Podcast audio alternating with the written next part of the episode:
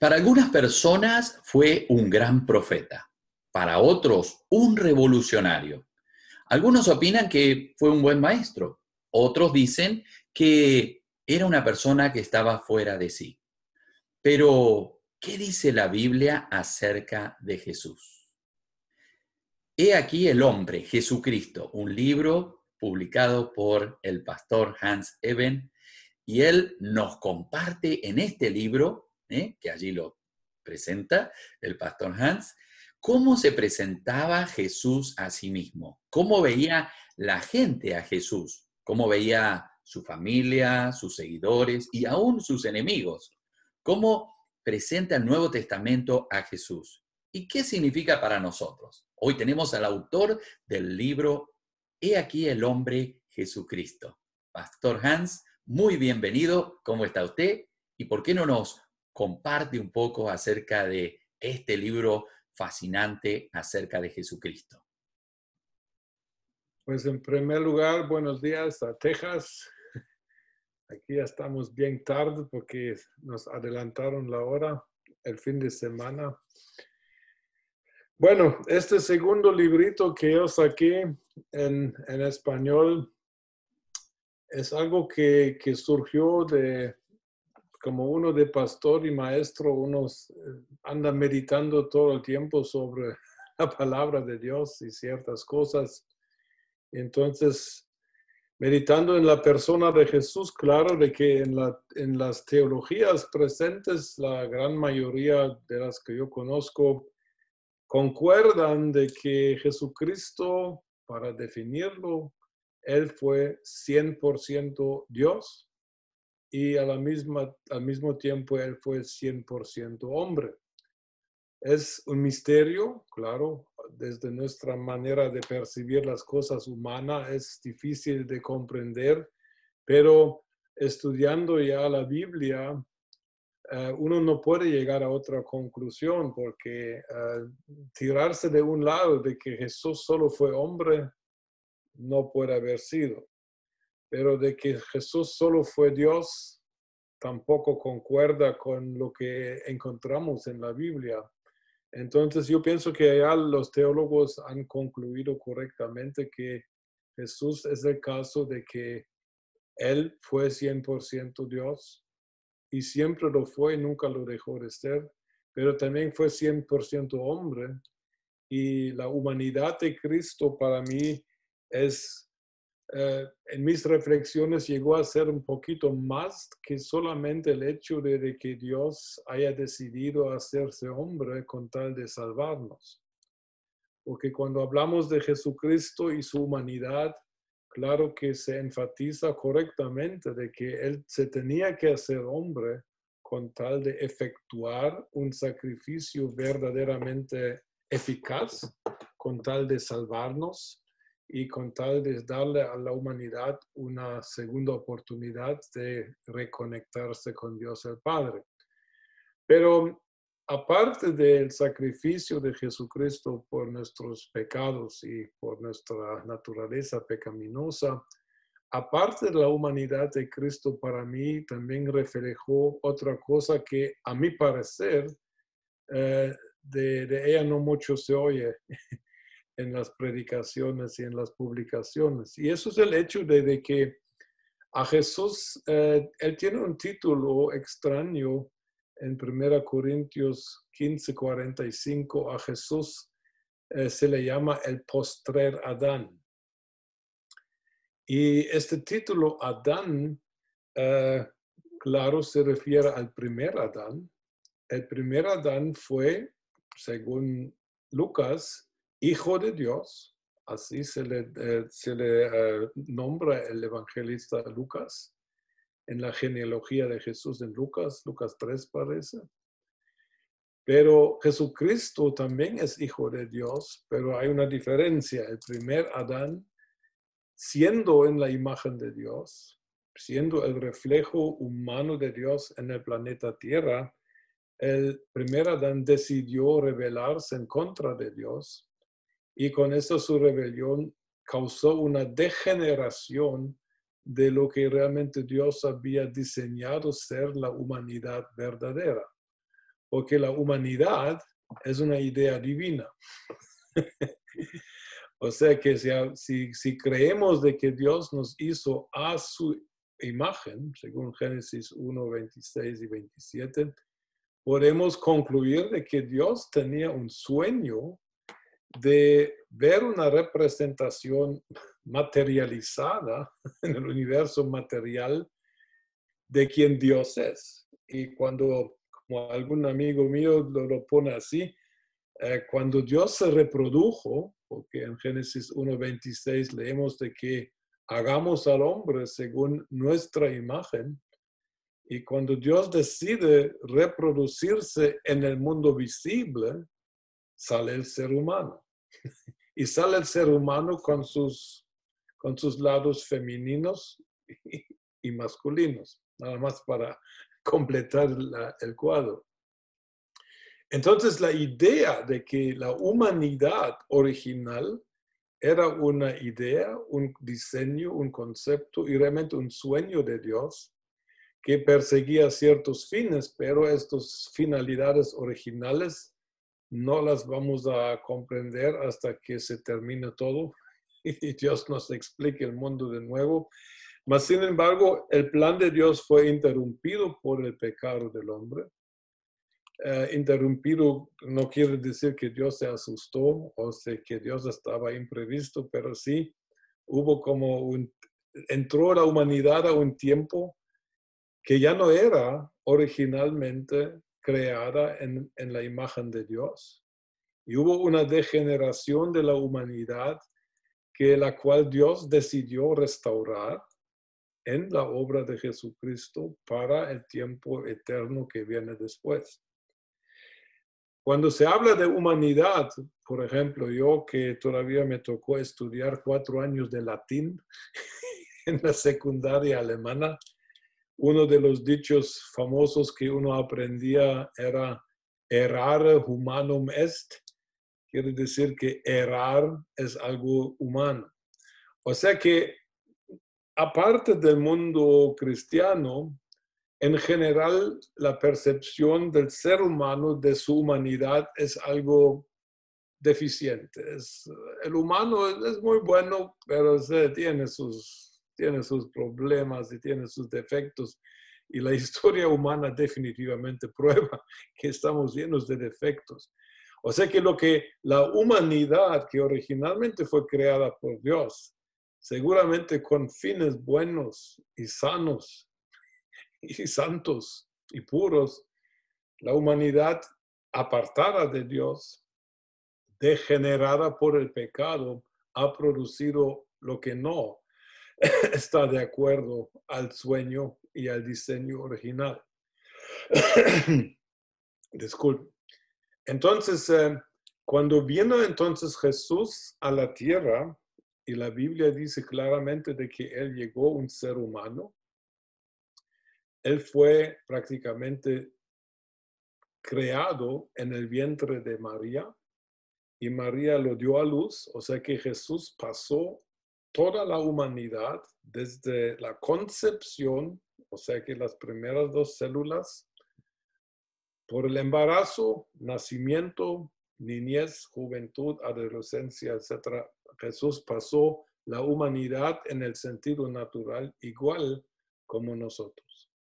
Cuando Jesús al fin se, presenta al mundo como el Salvador y empieza a predicar a los 30 años, Jesús había vivido una vida normal, aprendió un oficio y seguramente trabajando con su papá José en la empresa familiar de construir casas, Dicen, la traducción dice carpintero, pero la palabra realmente indica eh, que eran personas que construían casas completas. Eran albañiles, eran carpinteros, eran, hacían ventanas y puertas y todo. Así conocí yo a gente en Guatemala, de que uno encargaba una casita y el tipo hacía de todo, no, no solo albañil, sino que Jesús fue uno de ellos. Y seguramente cuando Jesús trabajaba y se y se cortaba con algún serrucho o algo, sangraba y, no lo sé, pero supongo que, que Jesús vivió una vida completamente humana y normal, con una diferencia, por supuesto, de que por la concepción eh, inmaculada, Jesús no entró la línea de pecado de Adán el primero. Eso era necesario para contar de presentarse como un sacrificio inmaculado, santo, sin manchas, sin ningún defecto. El nacimiento virginal de Jesucristo de María no es una leyenda, una historia para escuela dominical bonita, no, eso era una necesidad absoluta en el plan de salvación de Dios para el mundo. Entonces, Jesús vivió la vida humana como ser humano, pero Jesús no tenía esta carga de llevar el pecado por la línea de sangre de Adán el primero. Y por eso Jesús es llamado el postrer Adán, porque es en para, para hacer la diferencia. Entonces, la humanidad que Jesús presenta realmente, y es, de eso se trata, esa es la tesis de mi librito realmente, es de que la humanidad de Jesucristo fue algo para mostrar al mundo de cómo es un ser humano que vive en una perfecta relación con Dios y completamente desconectado de la influencia del pecado por dentro. Entonces Jesús no solamente vino a salvarnos, gracias a Dios que lo hizo, sino que Jesús también vino a mostrar la hermosura y el potencial de un verdadero ser humano. Ahora, de Adán el primero no sabemos mucho, pero de lo que sabemos podemos concluir que debe haber sido un tipo sobredotado. Eh, solo se puede leer entre las líneas en la Biblia eh, de que Adán debe haber tenido eh, capacidades y habilidades en cierta manera sobrenaturales, porque como Dios, por ejemplo, Dios lo pone a Adán y Eva sobre la naturaleza porque en Génesis 1.28 habla de que, que eh, Dios los bendijo, multiplicad, fructificad, multiplicados y señoread sobre la tierra. O sea que tenían que ejercer dominio, señorío sobre la creación, sobre las aves del cielo, sobre los peces en el mar. Entonces, pero para, para realmente ser señor de la creación, uno requiere poderes que van más allá de lo natural. O sea que Adán debe haber sido un ser con habilidades sobrenaturales, porque yo no sé cómo, cómo alguien podría reinar sobre los peces del mar si, si no tiene alguna habilidad para hacerlo. Nada más, esa es mi manera de pensar. Si estoy equivocado, la queja, por favor, con Timoteo Modro. Pero también un, dato que sí es interesante, donde se ve que Adán debe haber tenido habilidades sobrenaturales, las llamaría yo, um, es el hecho de que, que Dios le, le, dice que ponga nombres a todos los animales, no a todos los alemanes, pero sí a todos los animales. Y nada más hacer un ejercicio. Si yo dijera a alguien, eh, invéntate 10 colores nuevos. Yo pienso que la mayoría de nosotros llegaríamos a nuestros límites de imaginación. Yo, me recuerdo de que, que mi, mi, hija, la más chiquita, eh, un tiempo trabajó con Google en Irlanda. Y entonces cuando tenía su entrevista para conseguir este trabajo, la tenían que hacer por video. Y entonces ah, le hicieron una, una, una, pregunta muy interesante. Le dijeron, eh, ¿cómo explicaría usted el color rosado a un ciego? Un ciego de nacimiento, por supuesto. Entonces, ah, ella me dijo que ese sí fue eso sí forzó toda la creatividad que tenía por dentro y lo logró, pero no fue fácil. Entonces, eh, el hecho de, de, no, porque si uno estudia en, la palabra hebrea sobre poner nombres a todos los animales, parece que no solamente que Adán tenía que buscar nombres, sino que también tenía que eh, atribuir al animal su función en la creación. O sea, que era más que solamente decir que tú te llamas burro, tú te llamas caballo y tú te llamas mono, no, sino que era un poquito más. Ya se ve de que Adán debe haber tenido una capacidad mental grandísima, sobredotada realmente. Y Jesucristo, cuando Él aparece en público, y cuando después de su bautismo, después de su eh, prueba en el desierto, eh, él aparece y, empieza a hacer señales de milagros. Y la pregunta que, que se tenía que hacer, que yo me hice, fue, ¿hizo Jesús los milagros porque era Dios o lo hizo como ser humano?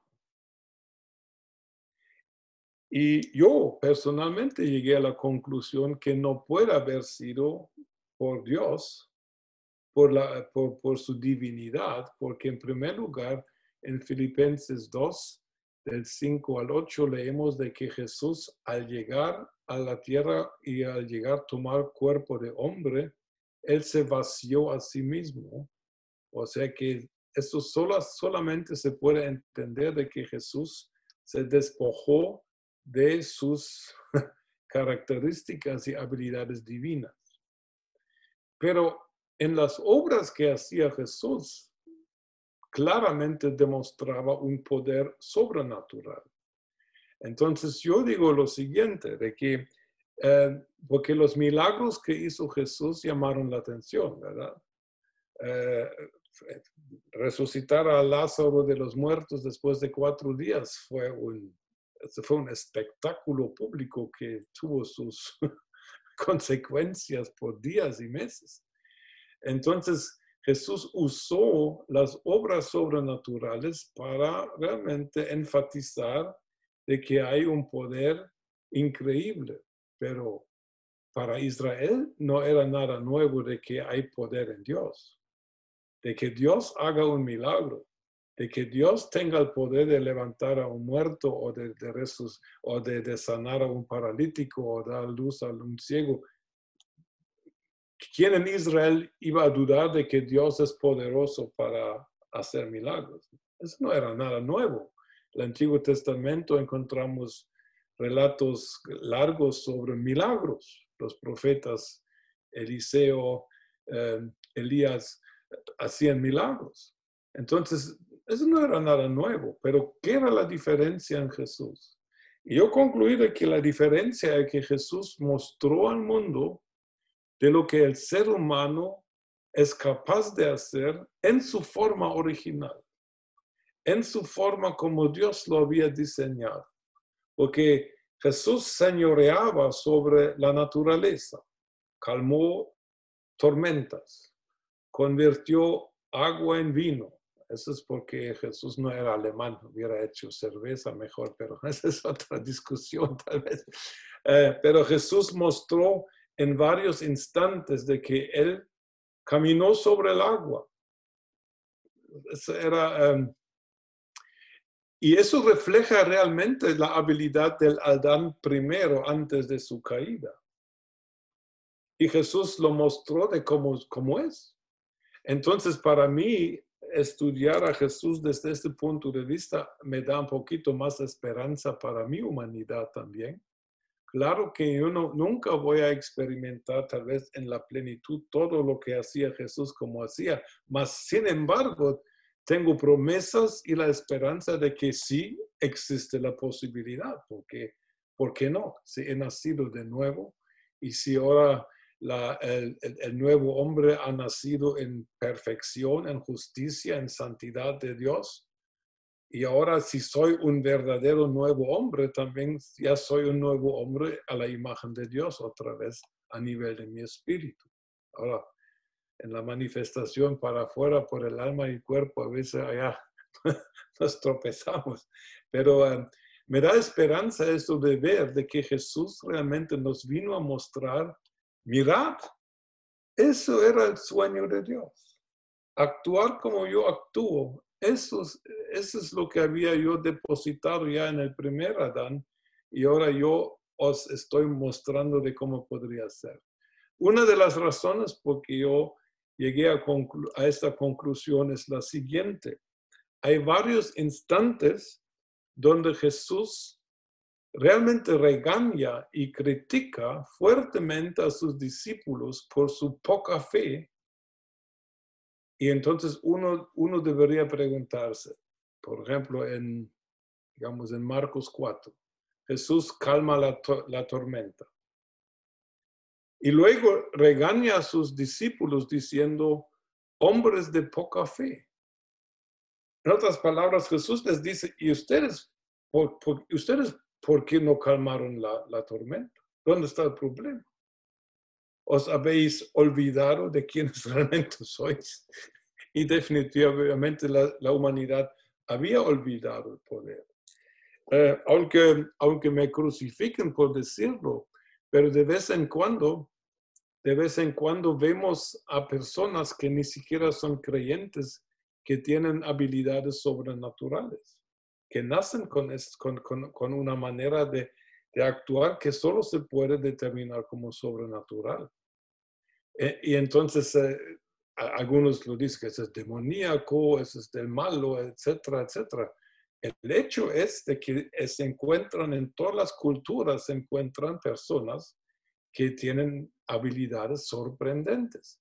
Y claro de que el diablo tiene una parte en estas cosas, pero por otro lado deberíamos reconocer de que Dios a veces nos da flashazos de hacernos ver de que realmente hay mucho más poder en una humanidad completamente restaurada y reconciliada con Dios de lo que pensamos. Esa es mi opinión, pues. Entonces, allá podemos ver que la humanidad de Cristo nos puede dar mensajes mucho más allá de que Jesús vino a sacrificarse por nosotros para, para que nosotros no nos perdiéramos eternamente. Y yo creo de que si, si, empezamos a ver la humanidad como, como un potencial, porque ese era originalmente el plan de Dios. Dios puso a dos, a dos personas en un planeta entero para gobernarlo. ¿Qué habilidad deberían haber tenido, deben haber tenido Adán y Eva antes de, de meter la pata, como decimos en Guatemala?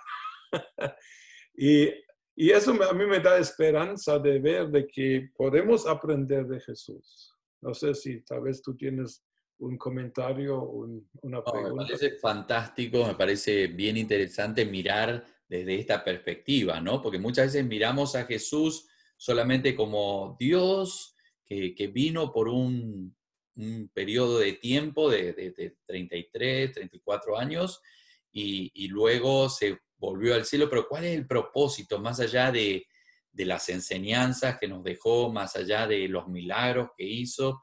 Eh, es bien interesante ver como segundo Adán.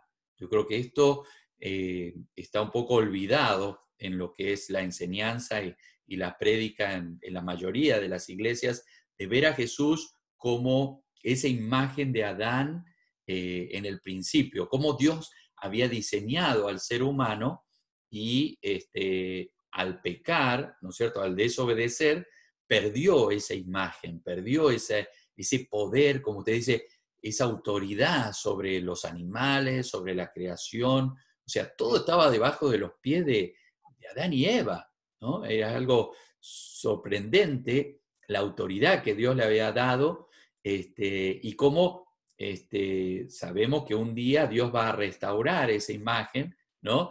pero eh, mientras nosotros vivimos en la tierra, estamos sujetos a, esta carne pecaminosa, ¿no? Y Jesús no estaba eh, sujeto a, este, a esta naturaleza pecaminosa, por eso él podía realizar obras que, que nos sorprenden, que nos llaman la atención, ¿no? Ver a Jesús como este segundo Adán, como el proyecto de Dios. Qué maravilloso el proyecto que tenía Dios pero lamentablemente el, ser humano falló, ¿no es cierto? A veces nosotros nos ponemos, eh, queremos ponernos en el lugar de Adán y, decimos, yo no hubiese fallado, pero quién sabe, quién sabe cómo nosotros hubiésemos actuado. Pero vamos a hacer una breve pausa y luego vamos a continuar. Estamos hablando, el pastor Hans nos está compartiendo lo que él ha puesto en este libro maravilloso que al final hay preguntas, hay un cuestionario. Este libro es maravilloso para poder eh, realizar estudios pequeños en la iglesia o, en la escuela dominical o en días de estudios bíblicos.